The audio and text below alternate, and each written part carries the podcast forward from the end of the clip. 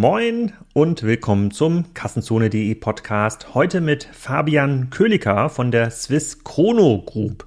Die machen Holzwerkstoffe für Innen und Außen, haben circa 5000 Mitarbeiter, 2 Milliarden Franken Umsatz, kennen sich also in diesem Markt aus und der Fabian erzählt, welche Rolle digitale Kanäle mittlerweile spielen für so ein Unternehmen. Das ist ja so ein B2B-Unternehmen. Da kauft ihr also nicht eure Möbel, sondern da kaufen andere B2B-Unternehmen ihre Materialien ein. Und wie sich dieser Markt generell entwickelt, Holzpreise, Verfügbarkeiten, neuer Wettbewerb und ähm, wie dieser Markt sich auch weiterentwickelt in den nächsten Jahren. Da hat er richtig Ahnung von.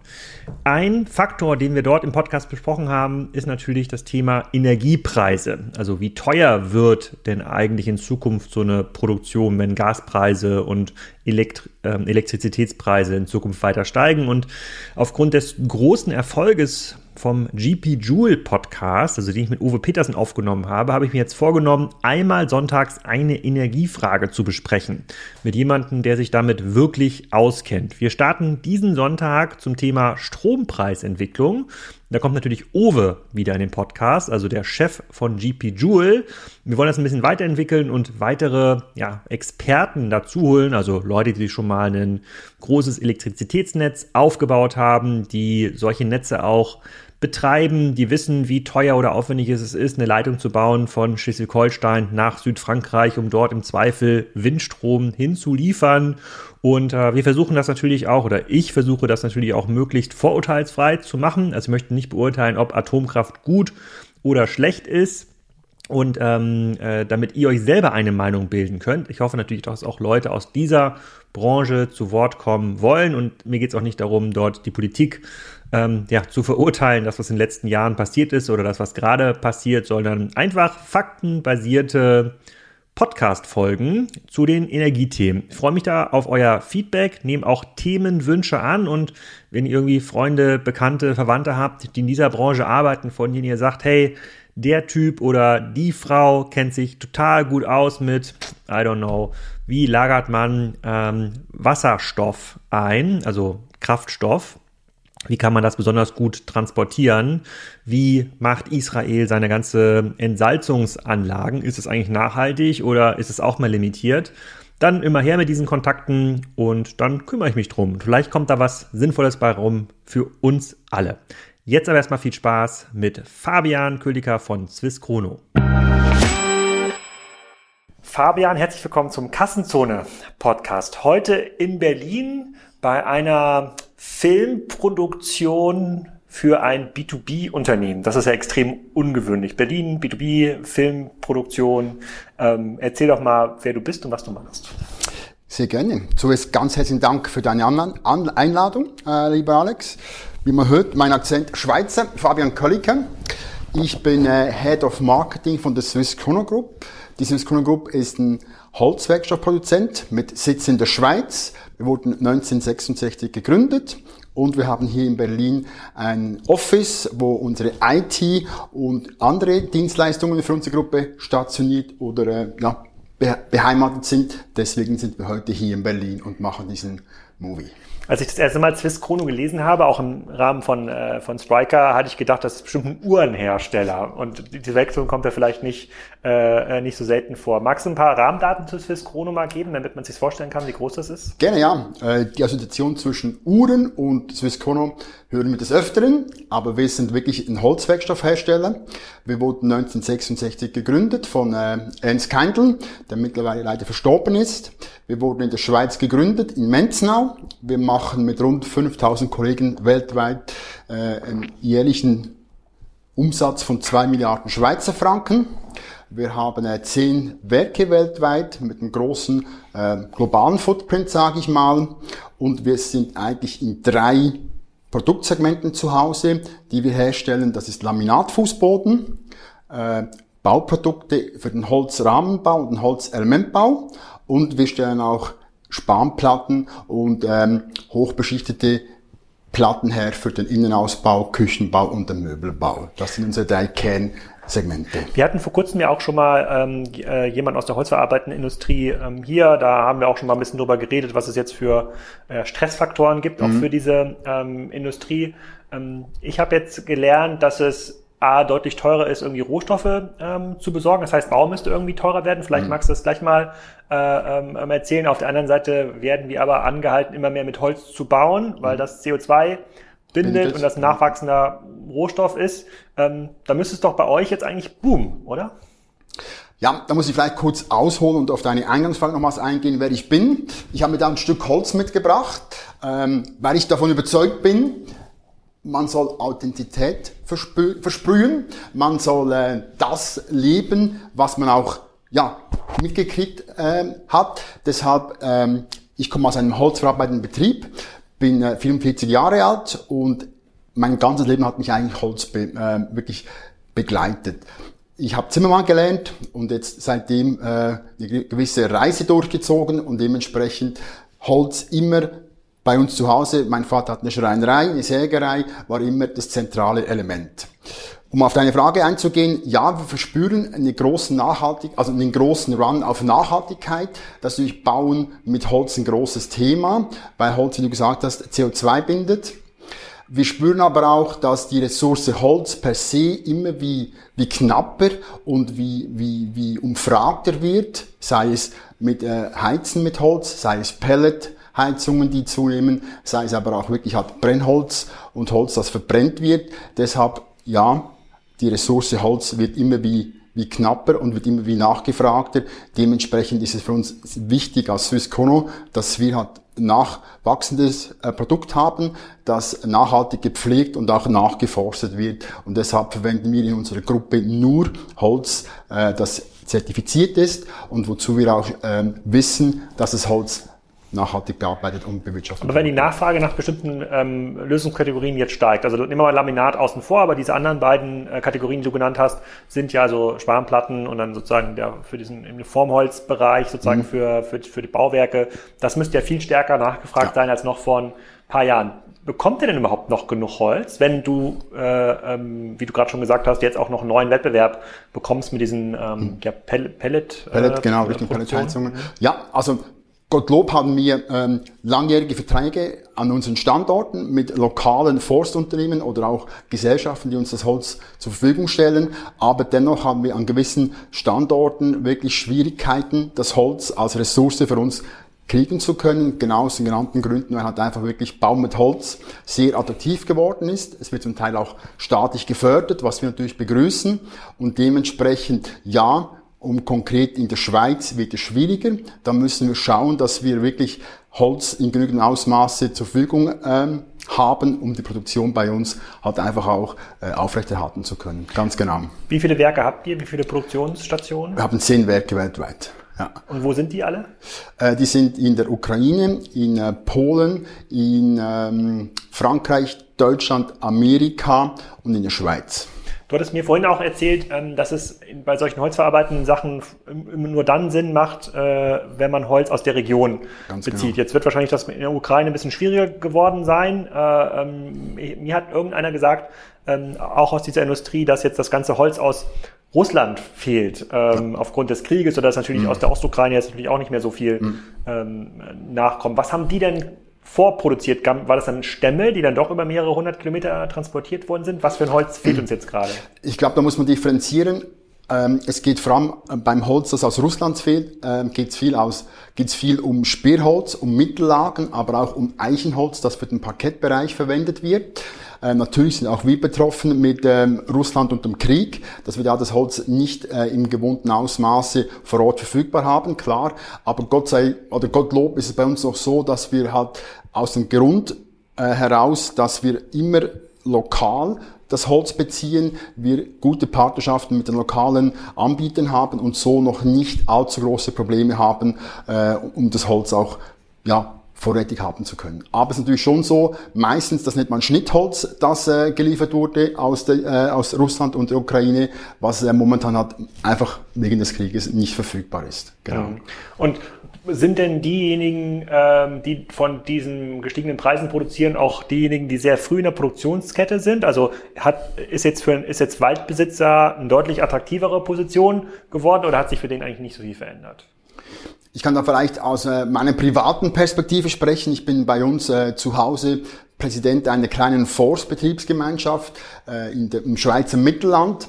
Da spüren wir natürlich als Waldbesitzer schon, dass die Ressource Holz mehr nachgefragt wird, indem das einfach der Preis für den Waldbesitzer per se für das Holz, äh, für den Kubikmeter oder Festmeter Holz gestiegen ist. Also das ändert sich oder hat sich schon geändert momentan, dass Holz, wie gesagt, als Ressource wichtiger wird und dementsprechend auch die Nachfrage höher wird und so der Preis steigt. Und um welche Preissteigerung reden wir denn hier? 10% 20% 50 Prozent? Das differiert stark nach Qualität des Holzes und nach Größe, aber das kann gut zwischen 20 bis 50 Prozent variieren, auf alle Fälle. Hm. Und ich habe ja in den letzten Jahren viel verfolgt, auch in meinem Umfeld, auch beim Neuwohnungsbau, dass Menschen angefangen haben, statt Gas und Öl dann so Pelletheizung mhm. einzubauen. Entweder gibt es jetzt diese Pelletkamine, diese ganz modernen, oder halt eine große Pelletheizung, wo dann so ein Pelletlager irgendwo im Keller eingerichtet mhm. wird. Diese Rechnung hat ja darauf basiert, dass Holz einen sehr, sehr stabilen Preis hat. Und wenn der Rohstoff teurer wird, dann wird natürlich die Pelletproduktion auch teurer. Dann kann man nicht mehr irgendwie 20 Kilo für ein Euro kaufen, sondern muss irgendwie drei oder vier Euro bezahlen. Mhm. Glaubst du denn, dass das ganze Thema Pelletheizung dann genauso wie Gas, Öl auch so einem natürlichen Ende zuläuft oder kann sich das nochmal erholen? Oh, schwierige Frage. Ich meine, ich glaube, das wird sich wieder erholen, weil ich halt schon sehe, äh, wir müssen irgendwie heizen, wir müssen irgendwie unsere Wärme herstellen können. Aber durchaus, wie du gesagt hast, mittlerweile oder so mittelfristig denke ich schon, dass der Preis nochmal steigen wird. Ich meine, das gleiche sehen wir bei uns in der, in der Schweiz auch mit Energie, also mit Elektro, also mit Strom, der konkret teurer wird. Ich gehe davon aus, dass es mittelfristig nochmals teurer wird, aber Heizen mit Holz wird bestimmt ein Faktor bleiben, der wichtig bleiben wird, um einfach halt diese Energiewende herstellen zu können und bewältigen zu können. Gehen wir mal auf deine äh, äh, letztgenannten Produktgruppen ein, sozusagen das Bauholz und, das, äh, und, die, und, und die Spanplatten. Das ist, erscheint mir ja ein Markt zu sein, bei dem man sich nur sehr schwer differenzieren kann. Mhm. Ob ich jetzt die Spanplatte bei Swiss Chrono kaufe oder bei irgendjemand anderen, macht doch für mich quasi als Bauprojektleiter gar nicht so einen großen Unterschied. Wie, wie differenziert ihr euch denn da oder wie seid ihr überhaupt in andere Märkte gewachsen? Ihr seid jetzt ja ein globales Unternehmen mhm. ähm, geworden. Wie ist das denn passiert? Ich denke, durch das, dass wir aus der Schweiz heraus gewachsen sind, äh, wirklich so wirklich solide gewachsen sind, ist natürlich zu Beginn war das Thema Swissmade ein wichtiger Aspekt. Ist, ich gebe dir recht, es ist natürlich schwierig zu differenzieren, kommt jetzt die Platte von uns oder von einem Mitbewerber. Aber so eine Spanplatte ist mittlerweile auch äh, ein sehr weit entwickeltes Produkt. Man kann es dann mit unterschiedlichen Oberflächen bearbeiten, man kann es in unterschiedlichen Festigkeitsklassen bearbeiten. Da gibt es durchaus Qualitätsmerkmale, auch vom verwendeten Holz her. Wir haben sehr viel Frischholz, das wir verwenden, aber auch sehr viel Recyclingholz, den wir kontinuierlich steigern in unseren Spanplatten. Und wir leben natürlich das Thema Nachhaltigkeit ist uns wichtig im Sinne von äh, sehr viel äh, erneuerbare Energie bei der Produktion zu verwenden. In der Schweiz haben wir ein großes, ähm, äh, ja, produzieren wir sehr viel Energie selber, das wir auch verwenden. Wir haben im Standort in Frankreich ein großes Energieprojekt, das wir äh, nachhaltiger die Energie herstellen können. Und ich glaube, das muss man halt wirklich in einem Gesamtkontext sehen. Produkt Spanplatte, was hat es nicht nur die Mittellage oder nicht nur das Hauptprodukt. Von dem her ist es gesamtheitlich zu betrachten. Aber ja, schwierig zu vermarkten. Wir machen halt wirklich, wir haben ein Produkt, das höchsten ästhetischen äh, Belangen genügt. Wir entwickeln auch die Oberflächen von Spanplatten explizit weiter und kontinuierlich weiter, dass wir einfach den Trends folgen im Möbel- und im Küchenbau, um so unseren Kunden halt wirklich schöne neue Dekore zeigen zu können, die auch gefallen und so auf eine große Käuferschaft treffen. Wie weit seid ihr denn da ähm, integriert oder vertikalisiert? Also ihr baut ja jetzt ja nicht die Küchenmöbel, das wird ja irgendjemand anders machen, aber macht ihr das quasi schon so weit, dass quasi das Furnier, ja, ich, ich, ja, wir sitzen hier so neben so einem Kamin für diejenigen, die äh, einen künstlichen Kamin, äh, für diejenigen, die das äh, hier nur per Audio ähm, ähm hören. Äh, da könntet ihr auch, auch den Schrank direkt zusammenzimmern, wenn ihr das schon, diese Platte schon so liefert. Also was wir liefern, du hast recht, wir, wir sind, ähm, wir stellen keine Möbel fixfertig her. Wir liefern die Spanplatte, die belegte Spanplatte. Wir, wir, liefern die Kante, die dann in unterschiedlichen Produktionsbetrieben, Möbelbau, Küchenbau verwendet, maschinell hergestellt und zu einem fertigen Produkt äh, hergestellt werden. Das ist korrekt so, ganz genau. Ähm, und ihr sagt, das ist dann so spezialisiert, das macht gar keinen Sinn, dass ihr jetzt auch noch den Hängeschrank anbietet ja, aus der Küche oder so einen Rahmen ja. für so ein Sofa. Nee, das, äh, nein, das ist dann wirklich viel weiter in der Wertschöpfungskette und wir sehen uns eher vorne im Sinne von, wir entwickeln die Spanplatte, das Grundprodukt explizit weiter.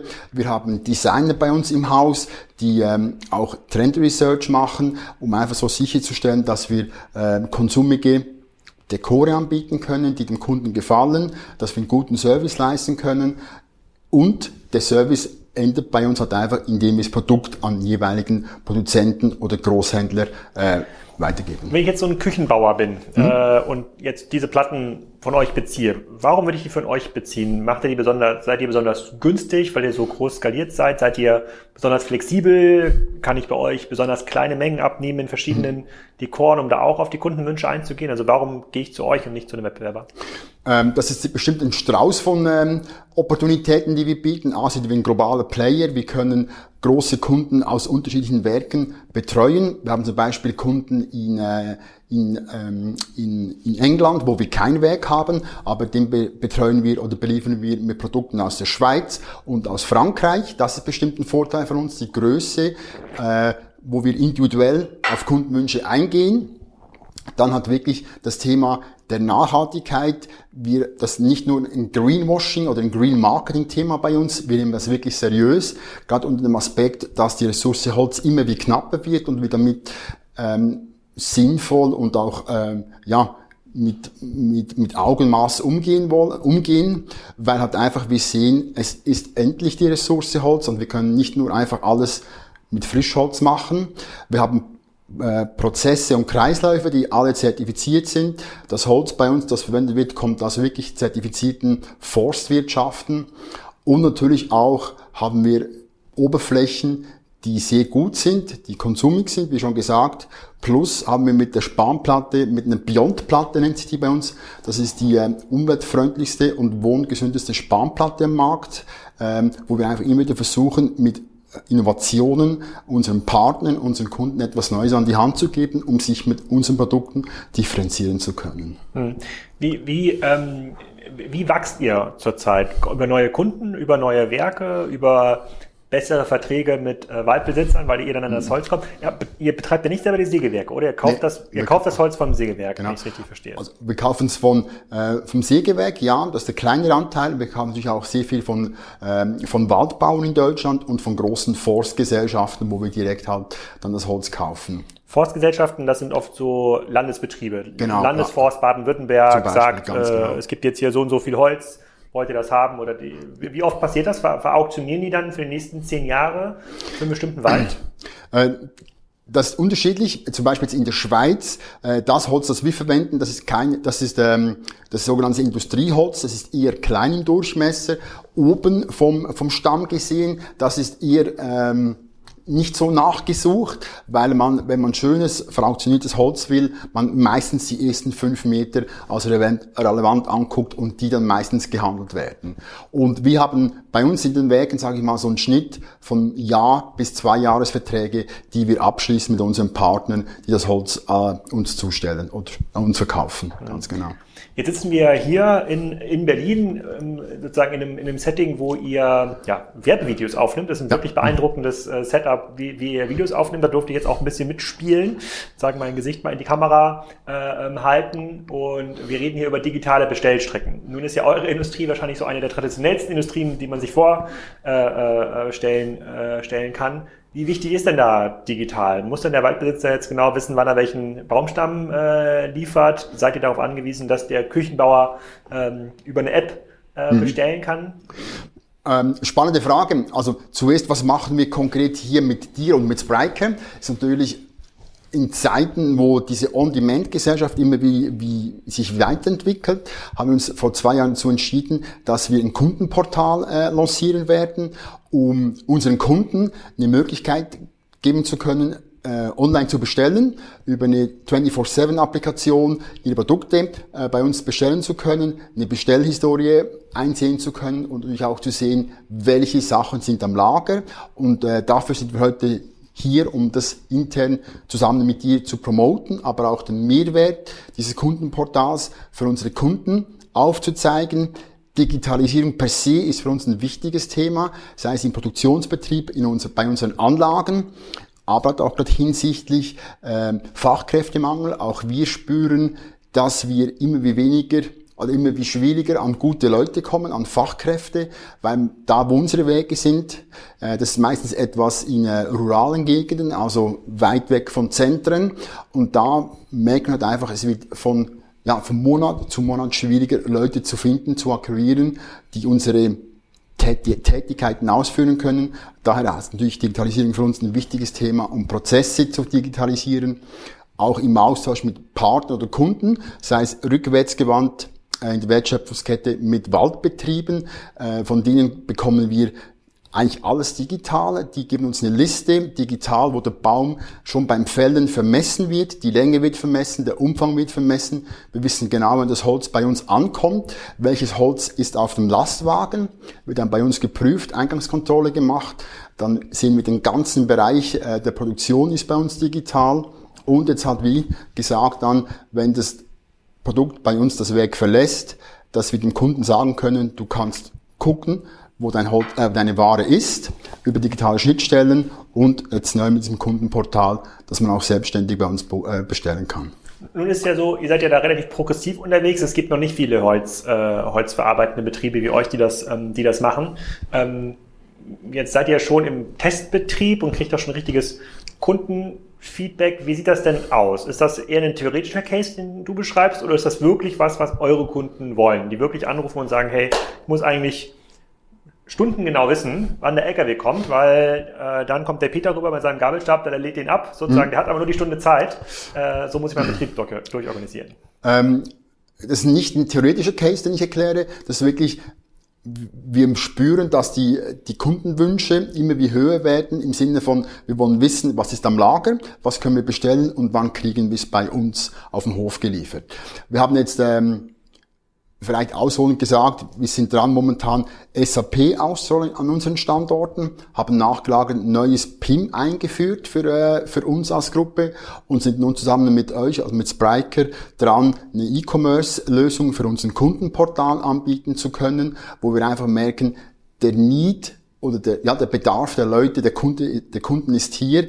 Wir wollen einfach, wir müssen mehr Tools bieten, wo die Kunden sich selbstständig ähm, informieren können und auch Daten abrufen können. Aber da geht es ja wahrscheinlich jetzt im ersten Schritt gar nicht um Neukundenakquise. Es ist jetzt nicht so, äh, ich bin jetzt Küchenbauer, ich suche mal jetzt, gehe ich mal auf eure Webseite und bestelle mir da mal drei Paletten äh, sozusagen funiertes Sperrholz, ganz vereinfacht gesagt, mhm. ähm, äh, sondern es wird ja wahrscheinlich darum gehen, bestehenden Kunden, die ihr schon irgendwie kennt, die auch schon eine gewisse. Qualität genau. ähm, haben, denen die Möglichkeit zu geben, was vielleicht nachzuordern, von dem irgendwie schon klar ist, was sie irgendwie brauchen, weil ich, äh, eigentlich ist doch, jede Bestellung bei euch ist doch hoch individuell, würde ich mhm. von ausgehen. Also es gibt keine Bestellung, die gleich ist. Der eine braucht eine Palette grünes Furnierholz, der nächste braucht dann irgendwie dann Bauholz, dann gibt's wieder einen LKW, der rausgeht, dann einen Großhändler mit äh, Laminat. Laminat. Also genau. jede Bestellung ist irgendwie ja. ähm, anders. So. Genau. Deshalb haben wir uns dazu entschieden, dass wir äh, etabliert vorgehen mit unseren Kunden. Das sind Bestandskunden, denen wir, ähm, die wir jetzt ongeboardet haben an unserem Standort in der Schweiz. Äh, seit drei Wochen läuft das System, das Kundenportal. Und äh, erfreulicherweise darf ich sagen, dass das Feedback dieser Kunden, die wir jetzt ähm, in den Pilot raufgenommen haben, sehr positiv ist. Die, die sehen den Mehrwert, den wir damit bieten können. Plus sehen sie auch, das ist eine Verschmelzung zwischen, ich nenne es mal salopp gesagt, zwischen Offline, also dem Innendienst, der mehr Zeit hat für die Beratung, für, für andere Tätigkeiten und hat digital, online gibt es eine schöne Verschmelzung, wo wir so dem Kunden einen Mehrwert bieten können. Ähm, wie du vorhin gesagt hast, wir sind eher eine traditionelle Branche. Deshalb ist uns auch wichtig, dass wir eine Lösung anbieten, die funktioniert. Und deshalb gehen wir etabliert vor äh, und gehen unsere Kunden in Tranchen an, um einfach sicherzustellen, dass wir das, was wir tun, auch äh, oder ja, Versprechen auch halten können. Äh, was ist da eure Motivation? Also klar, aus einer Kundenperspektive macht das irgendwie Sinn, aber glaubst du, dass du dann am Ende vielleicht mehr Bestellungen generieren kannst, weil der Kunde bei euch sicher gehen kann, dass er jederzeit weiß, wo die, wo die Ware ist mhm. und da einfach eine bessere Prognosegüte hast? Oder ist es ein stärkerer Automatisierungsaspekt, wo du sagst, so, naja, das hat jetzt nicht die höchste Wertschöpfung gebracht, wenn da jemand angerufen wird und der muss irgendwie intern aus dem SAP-System raussuchen, wo die Bestellung ähm, ist. Der kann was viel, viel Schlaueres machen, was dann in eine Kostenperspektive mhm. äh, ist. Was, ist. was motiviert euch da eher?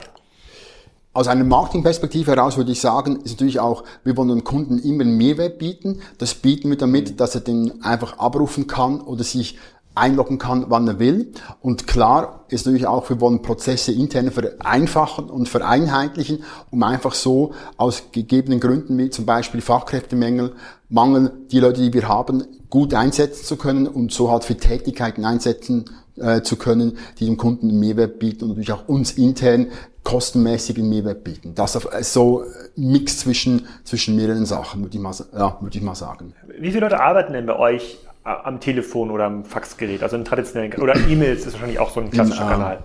Ähm, das ist stark unterschiedlich. Jetzt wir haben ausgerollt in der Schweiz ein Kundenportal. Dort sind rund 35 Leute im Innendienst. Also die Telefon äh, Telefongespräche führen, die E-Mails beantworten, die auch Faxe noch äh, dementsprechend abarbeiten. In, ja, das sind so 35 Leute bei uns. Ja. Gehen wir noch mal ein bisschen äh, die Wertschöpfungskette entlang bei euch. Ähm, ihr, ihr seid jetzt nicht, also Quiz Krone ist jetzt nicht Waldbesitzer, aber du vertrittst ja so ein bisschen die Waldbesitzer.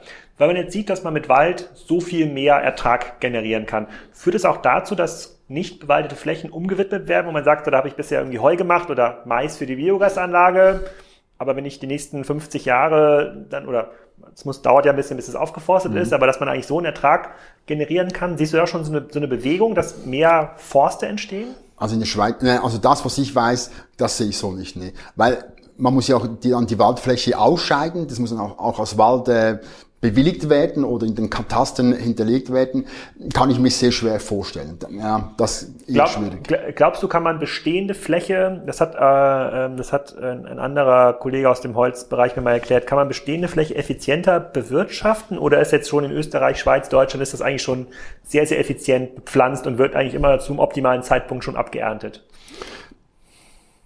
Ähm, ich glaube, das wird sehr effizient gemacht bei uns in, in der Dachregion. Ich meine, kommt immer noch die, die Perspektive oder der Faktor Natur dazu.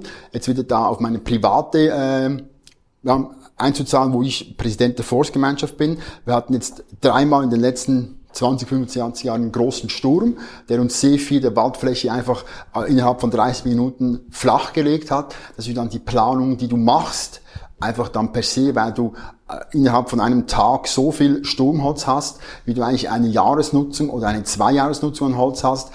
Demzufolge ist das sehr schwierig zu, zu planen.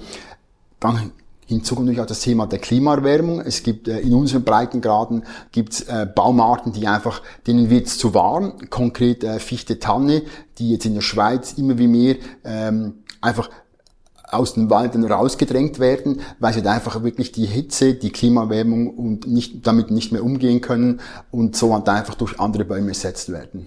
Und das Thema der Monokulturen, wie ich sie noch aus meiner Jugend gekannt habe, also wo du riesen Waldflächen, äh, Stange an Stange hast, ist eh weg. Ähm, bei ganz vielen also in ganz vielen Gegenden. Man hat gemerkt, es muss eine Durchmischung des Waldes stattfinden. Äh, es muss Laub mit, mit, äh, mit äh, Nadelholz durchmischt werden, dass einfach so der Wald per se auch eine gute Widerstandsfähigkeit aus, äh, entwickeln kann. Nein, wenn du jetzt hier aus Berlin rausfährst mit dem Auto in die brandenburgische Pampa, dann siehst du schon noch diese Stange an Stange genau, ja, äh, ja. Bäume, äh, sozusagen auch eigentlich nur äh, diese Art von Wald. Da dauert es nochmal wahrscheinlich 50 ja. bis 100 Jahre, bis das sich durchmixt, äh, durchmixt hat. Ähm, wenn das, wenn das so ist, wenn es schon heute schon optimal genutzt wird und ihr relativ gut wisst, wie viel Holz eigentlich entsteht auf einer gewissen Waldfläche, mhm.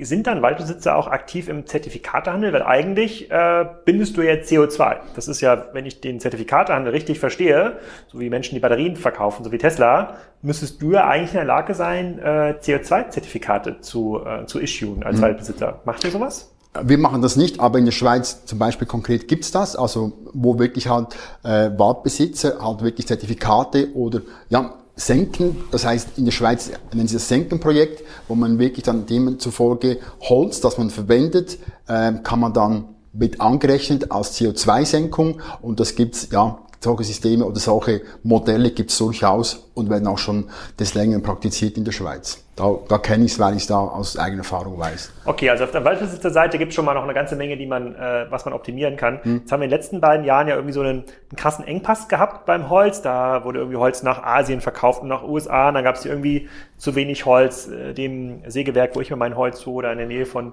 von Kiel, der hat auch schon gesagt, er nimmt für dieses Jahr gar keine Aufträge mehr an. Hat sich das mittlerweile so ein bisschen gelöst? Ist es jetzt äh, besser geworden aus Sägewerkssicht? Das ist ja die nächste Stelle nach dem Waldbetreiber. Äh, ich glaube, die Situation ist immer noch angespannt. Plus, was natürlich auch bei uns noch konkret dazu kommt, bei uns ist äh, Holz eine, eine Ressource, aber wir haben natürlich noch andere Ressourcen, die wir brauchen, sei es Leim, sei es Chemie. Auch da ist natürlich die, die Versorgungssicherheit immer noch sehr volatil, sage ich mal. Warum? Weil A hat das Gas, wir brauchen gewisse ähm, Grundstoffe brauchen wir auch Gas in der Herstellung, das ist natürlich ein Thema. Dann äh, Lieferengpässe aus China, wo wir halt aus bekannten Gründen halt zum Teil lange auf, auf die Lieferungen warten. Und das denke ich schon, das wird sich noch Minimum bis im nächsten Frühjahr hinziehen, in diesem Ausmaß, wie wir es momentan erleben. Aber ihr könnt noch die meisten eurer Produkte liefern. Es, jetzt, ja. es wird ja eher teurer, wo du sagst, so jetzt ist das, was hast du gesagt, Eichenlaminat, ja, äh, gibt es Eichenlaminat, Eichenparkett? Gibt's? Äh, Eichenlaminat, also wir haben Laminat, Fußboden mit einer Eichenoptik, also Eichenoptik, genau. okay. Ja, aber richtig. wenn du wirklich echte Eiche brauchst, dann reden wir über Eichenparkett. Genau. Äh, ja. äh, wahrscheinlich. Das wird ein bisschen teurer, weil es gibt nicht mehr so viel Eiche. Und plus, wie ich vorhin gesagt habe, kommt viel diese Eiche kommt aus, äh, aus Ukraine und Russland und da ist genau das Thema, äh, man kriegt kein Holz mehr. Okay, dann, wenn wir wissen, dann sozusagen, dann haben wir eure Vorproduktion, dann gehen wir zu dem Küchenproduzenten. Ähm, der ist ja davon abhängig, dass es eine relativ hohe Bau- und Renovierungsnachphase gibt. Jetzt mhm. sind wir ja gerade seit ein paar Monaten ähm, ja, eigentlich jetzt in die Rezensionen reingerutscht. Wir haben ja schon zwei Negativquartale global eigentlich gesehen. Das ist die klassische Definition einer äh, sozusagen der einer rückläufigen Wirtschaft.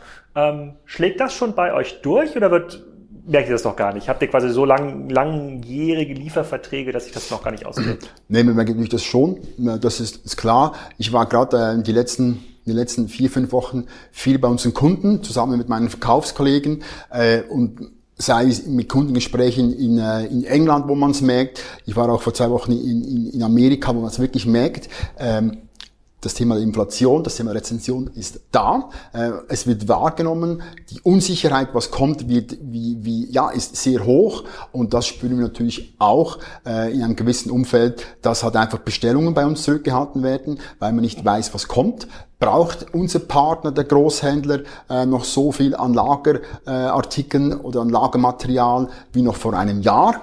Also das Thema ist bei uns angekommen und das wird uns bestimmt die nächsten sechs bis zwölf Monate massiv beschäftigen. Wie groß ist denn so ein Kunde bei euch? Was macht denn der so ein Ordervolumen so durchschnittlich? Das kann sehr, das differenziert sehr stark. Wir haben große Kunden, die kriegen von uns pro Tag ein bis zwei LKWs äh, an Spanplatten, Möbelhersteller, wir haben noch kleine Kunden oder kleinere Kunden, wo das vielleicht einmal pro Woche ein halber Truck ist. Also es ist sehr unterschiedlich nach Kunden und auch Produktart. Aber es ist jetzt nicht ungewöhnlich, dass ihr Kunden habt, die auch mal ein paar Millionen Franken bei euch ja. an Umsatz machen. Das ist schon, ja, das ist, äh, schon normal. Okay, aber das, das heißt, wenn jetzt in den USA die Inflation durchschlägt, die Leute müssen mehr für ihr Fleisch bezahlen, für ihren Burger, was auch immer, dann können sie sich vielleicht die nächste Küchenrenovierung nicht leisten, so bestellen irgendwie genau. weniger Küchen. Das müsste ja dann irgendwann ja auch zurückschlagen dann auf den Waldbesitzer, der dann sagt, okay, jetzt, na gut, jetzt, jetzt kommen noch die Pellets dazu. Genau, das, das ist natürlich die Pellets, stoffliche, die, genau, ja, die, das die Pellets, äh, ja, genau. Ja, eigentlich ist ganz smart. Als Waldbesitzer ist man extrem super, super gehatcht, dass solchen sozusagen da wird jetzt viele Waldbesitzer sagen, man wurde lange auch gegängelt, von dem her äh, schlägt das Pendel in eine andere Richtung. Das kann gut sein, ja, definitiv. Ja. ja. Aber ich denke wirklich per se die Ressource Holz,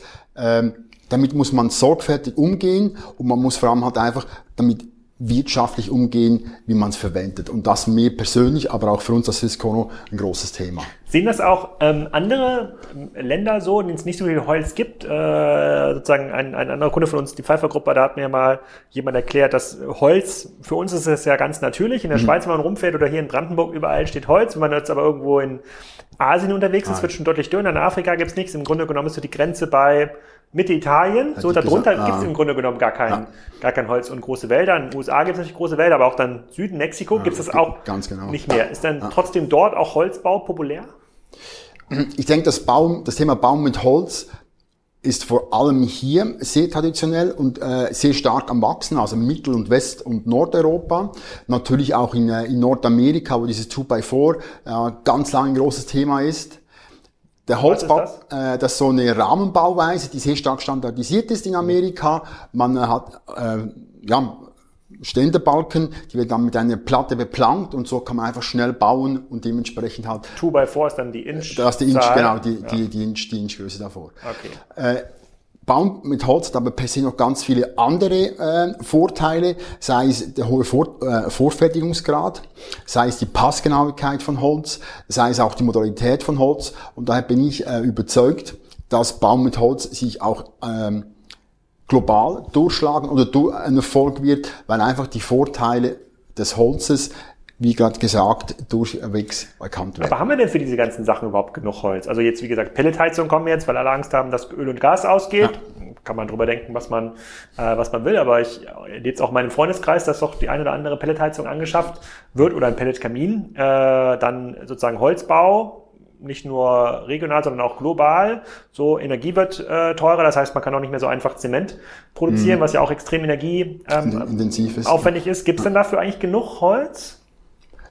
Ich denke, dazu kann man, ja, das gibt's bestimmt. Man muss es aber nachhaltig verwenden und wirklich halt dementsprechend auch schauen, jetzt auf unserer Seite, dass wir den äh, Anteil von Recyclingholz nach, also stetiger erholen oder erhöhen können. Nicht einfach Holz wegschmeißen nach fünf, sechs Jahren, sondern Holz nochmal einem zweiten Kreislauf zuführen, sei es dann für eine Spanplatte oder für was anderes, um so einfach die Ressource, die endlich ist meiner Meinung nach, da gebe ich dir recht, aber die hat dann logisch einzusetzen und clever einzusetzen, dass man nicht immer nur Neuholz verwenden muss. Wer schmeißt denn Holz weg nach fünf bis sechs Jahren? Ich glaube, es gibt ganz viele Leute, die, denen, die das, ähm, denen das Bett nicht mehr gefällt, denen die, die, das, äh, das Billigregal nicht mehr gefällt, die das relativ schnell wegschmeißen. Ah, und das Holz, was dann auf dem Sperrmüll landet, das geht nicht zu euch. Du geht sagst ja, dass wenn es unbehandelt ist, könnte man es eigentlich nur irgendwie schreddern und ja. Pellets draus machen oder wir sind daran, draus machen? Wir sind daran, dass wirklich mit äh, Kooperationen, dass es mehr zu uns kommt. Wir haben natürlich gewisse Ansprüche ans Holz, das muss dann schon Sorten rein sein. Da sind wir wirklich dran, momentan mit Kooperationen mit äh, äh, Recycling-Dienstleistern sicherzustellen, dass wir mehr Holz, gerade wie jetzt gerade dieser Case, zu uns kommt und dass wir ihn so einsetzen können. Aber könntest du jetzt mit Du bräuchtest ja unlackierte Billigregale wahrscheinlich. Wenn es schon lackiert ist, dann... Da muss man dann schauen, ja. Aber es könnte ja auch mit, äh, mit Furnier belegt sein oder mit, äh, mit was anderem belegt sein. Dann könnte man das abhobeln. Zum Beispiel hat anders, anders also Sorten reintrennen, damit man die, die Spannplatte hat oder die MDF-Platte hat und die dann wieder bei uns in einen Kreislauf geben. Das ist ja witzig, weil äh, bisher hat sich ja diese sozusagen recycelte Produkte-Thema hat sich ja äh, im Verpackungsbereich stark durchgesetzt. Mhm. Oder man kann jetzt Gartenstühle, Gartenmöbel aus recyceltem Plastik kaufen, genau. die werden durchgefährt oder Flaschen, die sind aus recyceltem mhm. Plastik. Aber du sagst, der Markt mit recyceltem Holz, der ist gerade erst im Entstehen, wahrscheinlich auch die Technologien dazu, um dann das mhm. Holz äh, Sorten reinzumachen? Äh, den, den gibt schon, aber ist momentan am wachsen, weil man einfach merkt, man muss es besser einsetzen. Ähm, ich habe vor kurzem mit einer großen Schweizer Stadt gesprochen, die ähm, tun so alle 15 Jahre Schulräume sanieren. Da hat man auch das Thema, was machen wir mit den Möbeln, die rauskommen? Äh, schmeißen wir die einfach weg? Äh, verbrennen wir sie oder können wir die an unserem Standort in der Schweiz wieder in unser Produktionsprozess einführen? Und das sind, glaube ich, die Themen, die uns sehr stark beschäftigen und womit wir einfach sicherstellen wollen, dass wir mit diesem Holz mehr oder dass man das wieder in einen Kreislauf bringen kann, um so wieder zu verwenden in einer anderen Funktion. Aber heute wird das meist einfach geschreddert irgendwie und ja, dann, dann, geht's, dann geht's weg. Also vieles. alles, was man jetzt, wenn man, wenn man jetzt klassische Sperrmüllabfuhr hat, da sieht man ja diese Betten, äh, ein paar Schränke, ein paar ja. Bittere, das wird doch alles, das, das, das wird doch nicht verwendet, oder? Das, wird das würde ich jetzt auch sagen, das meiste wird einfach äh, thermisch verwertet dann, genau. Ja. Mhm. Gibt es denn mittlerweile auch äh, Entwicklungen ähm, im, im, im Holzbereich, die das Holz besser nachverfolgbar machen? Weil ich habe jetzt gelernt, es gibt immer noch viel von diesem illegal eingeschlagenen Holz, was dann aus, äh, aus der, aus der Amazonasregion mhm. ähm, irgendwie kommt, aus Russland. Ähm, ohnehin ist das, ist das besser verfolgbar mittlerweile? Durch das, dass wir äh, Zertifikats äh, oder ja, zertifiziert sind, dass wir nur FSC und PFC Holz verwenden. Das sind so die gängigen äh, Zertifikate oder Siegel für zertifiziertes nachverfolgbares Holz. Es ist bei uns äh, nicht, das nicht das Thema, weil das uns einfach wichtig ist, äh, dass wir Holz aus zertifizierten Betrieben haben und meistens eh jetzt in unseren Breitengraden hier Holz wirklich lokal sourcen, um einfach die Transportwege auch kurz zu halten. Es macht für uns keinen Sinn, wenn wir einen Weg hier in Brandenburg, wo wir ein großes haben in der Nähe von Wittstock, wenn wir das Holz in, in Südbayern einkaufen. Einfach da dann der Anteil der Frachtkosten gemessen oder verglichen mit, ähm, der, dem, mit der Ressource Holz zu hoch ist und das für uns nicht mehr interessant ist demzufolge und es auch ökologisch keinen Sinn macht, Holz mhm. über weite Strecken zu transportieren, äh, um dann bei uns zu verwenden. Habt ihr schon mal mit Endkundengeschäften experimentiert, wo ihr sagt, okay, man könnte vielleicht doch jetzt hier mal so einen Holzkonfigurator bauen, so einen Regalkonfigurator, so einen Möbelkonfigurator, weil das ja wenn ihr äh, Dinge mit so einer Oberfläche belegen könnt, dann ist es mhm. ja auch nicht so, nicht so schwer, sowas wie, äh, keine Ahnung, Tischplatte24.com äh, aufzubauen und zu versenden, was ja, was ja der Einstieg ins Endkundengeschäft mhm. wäre. Was wir momentan machen, wir, ähm, wir haben sogenannte Room Visualizer, wo wir unseren Kunden, aber auch auf unserer Webseite zur Verfügung stellen, wo du mit deinem Handy dein, ähm, dein, dein Wohnraum, deine Küche ein Foto machen kannst oder halt wirklich dann mit unserem Produkt, mit dem Laminatboden versehen kannst und so dann wirklich diesen Room Visualizer verwenden kannst. Das sind so erste Schritte, die wir im Endkundengeschäft, sage ich mal, vorgenommen haben. Äh, für uns auch halt wichtig, Zusammen mit unserem Partner wollen wir die Endkundenansprache verstärken im Sinne von Marketing und Kommunikation. Wir machen aber kein Endkundengeschäft. Okay, und dadurch, dass euch diese Endkundenmarke fehlt, sagst du, fehlt euch natürlich auch so ein bisschen Arbeitgebermarke, weil niemand hat das Swiss Chrono Regal, das ist dann doch ein Ikea oder Billy Regal mhm, genau. stehen oder die Swiss Chrono Küche Ganz äh, genau. stehen. Mhm. Ja. Okay, wie, wie seid ihr denn dann aufgestellt? Bei so einem Werk jetzt in der Nähe von Wittstock, das ist ja wirklich nicht weit weg hier mhm. äh, von Berlin, das ist eine Stunde weg. Ähm, sind da auch Leute in der Verwaltung, die sich um Marketing-Themen kümmern ja. müssen oder ist das wirklich nur Produktion? Nee, wir haben, das sind, wir sind, haben große Werke, also zum Beispiel jetzt konkret die Kollegen in Wittstock, Heiligengrabe bei Wittstock, das sind 950 Leute, die dort arbeiten und dort decken wir natürlich Produktion, Logistik, Supply Chain, Marketing, Accounting, Kommunikation, eigentlich das komplette Spektrum ab. Weil wir halt ähm, so aufgestellt sind, wir haben ähm, jetzt bei mir im Marketing, ich bin Head äh, auf der Gruppe, des Gruppenmarketings. Ich habe aber an jedem Standort Kollegen, die sich um lokale Belange für ihre Produkte kümmern. Wir uns aber, je länger sie mehr, noch mehr zusammenkommen, um einfach sicherzustellen, als Gruppe lokal, äh, lokal immer noch das Gespür kriegen zu können, was wichtig ist für unsere globalen Kunden. Weil nicht jedes Weg hat den gleichen Kundenkreis. Zum Beispiel ähm, aus dem Weg bei Wittstock haben wir rund 90 Länder, die wir äh, aus diesem Standort heraus be beliefern und in unserem Weg in, äh, in Frankreich sind es vielleicht 20 Länder Maximum, die wir beliefern. Da kommt natürlich bei, äh, ja, ist klar, dass nicht sämtliche Ländergesellschaften die gleichen Needs haben im Bereich Marketing oder auch Kommunikation oder auch Verkauf. Hm, hm. Okay, aber wie viele Leute sind dann im Marketing bei Swiss Chrono zuständig? So roundabout 30 Leute. Okay, aber das ist schon mit den Leuten an diesem ja, anderen Standort. Komplett, genau, richtig. Ja. Okay. Ja, sehr cool. Sehr, sehr, auf, auf jeden Fall ein super spannend, auf jeden Fall eine super spannende Branche mit extrem vielen ähm, Einflussfaktoren, die ihr gar nicht unter Kontrolle haben. Ja, genau. äh, könnt jetzt Inflation, Krieg, ja. so Pellet ist jetzt irgendwie Ressource, wahrscheinlich. Genau. War das absehbar, sowas für eine Entwicklung wie Pellet, dass das jetzt als Wettbewerber um die Ressource Holz dazukommt? Habt ihr das schon ein paar Jahre gesehen? Hat sich abgezeichnet ein Stück weit, ja. Ich glaube, das Thema per se Heizen mit Holz beschäftigt uns schon länger, ganz genau. Ja. ja. Okay, wenn ihr jetzt so ein, zwei, drei Jahre vorspult, dann seid ihr schon extrem progressiv in eurer Branche unterwegs. Wo, wo geht ihr die Reise hin? Ist dann, glaubst du dann, habt ihr die ersten Kunden, die schon rein digital gewonnen wurden und die vielleicht euer Außendienst gar nicht mehr persönlich kennt?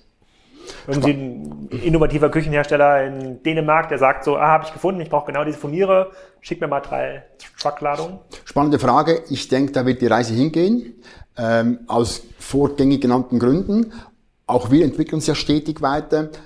Ich denke aber, wie ich vorhin gesagt habe, es muss immer ein Zusammenspiel sein zwischen Offline und Online, um einfach so unseren Kunden oder auch potenziellen Neukunden das richtige Package äh, liefern zu können. Aber ja, um die Frage zu beantworten, ich kann mir das sehr gut durch, also ich kann mir das durchaus sehr gut vorstellen, dass das der Fall sein wird.